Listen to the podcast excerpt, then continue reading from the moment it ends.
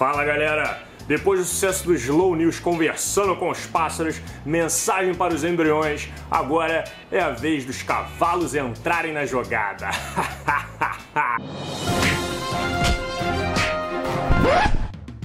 Cavalos podem utilizar símbolos para falar com a gente. Bom, eu acho que uma das grandes curiosidades de todo mundo é saber o que que passa dentro da cabeça dos animais. Desde que eu era moleque até os dias de hoje, quando eu encontro um cavalo, eu fico tipo olhando fixo nos olhos dele, tá ligado? Porra, o cavalo tem tipo um olho gigantesco e ele fica parado assim te olhando. E cara, o que, que será que ele tá pensando enquanto ele me olha?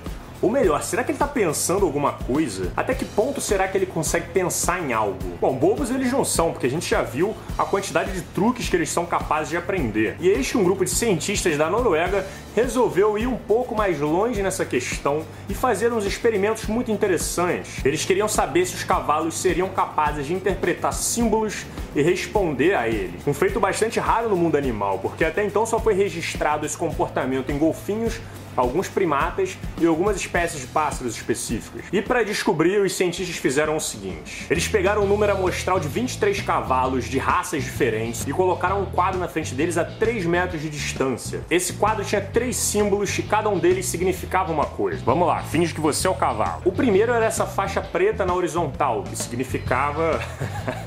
De sacanagem, significava basicamente que era o cobertor. O segundo símbolo é esse vazio, que significava tá bom desse jeito. E o terceiro símbolo, que é essa barra na vertical, significava tira o cobertor. Meu irmão, os cavalos foram treinados de 10 a 15 minutos por dia durante duas semanas. E todos eles aprenderam a identificar os símbolos e associar as respostas que viria através dos cobertores. Os cientistas colocavam esse quadro na frente deles e eles fixavam o olho na resposta que correspondia ao que eles queriam. E depois que eles aprendiam, os cientistas começaram a trocar os símbolos de lugar de propósito, para ver se eles não tinham só aprendido a posição do símbolo, e sim o significado do símbolo. E de fato, eles olhavam para o símbolo e não para a posição dele.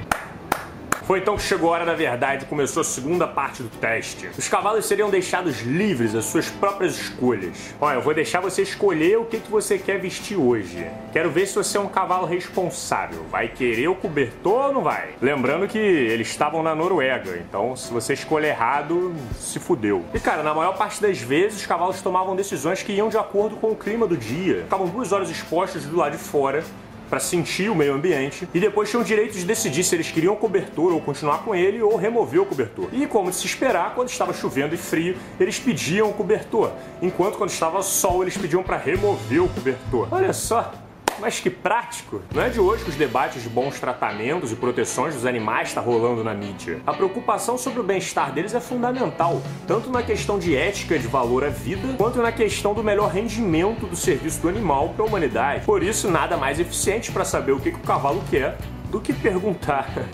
diretamente a ele. Muito obrigado a todos que assistiram, um agradecimento especial aos meus apoiadores, que sem meu apoio de vocês eu não estaria sendo capaz de produzir os vídeos nesse ritmo. E se você quiser me acompanhar, se inscreve no canal, porque agora tem vídeo quase todo dia. Ah! Nos vemos no próximo vídeo e um grande abraço.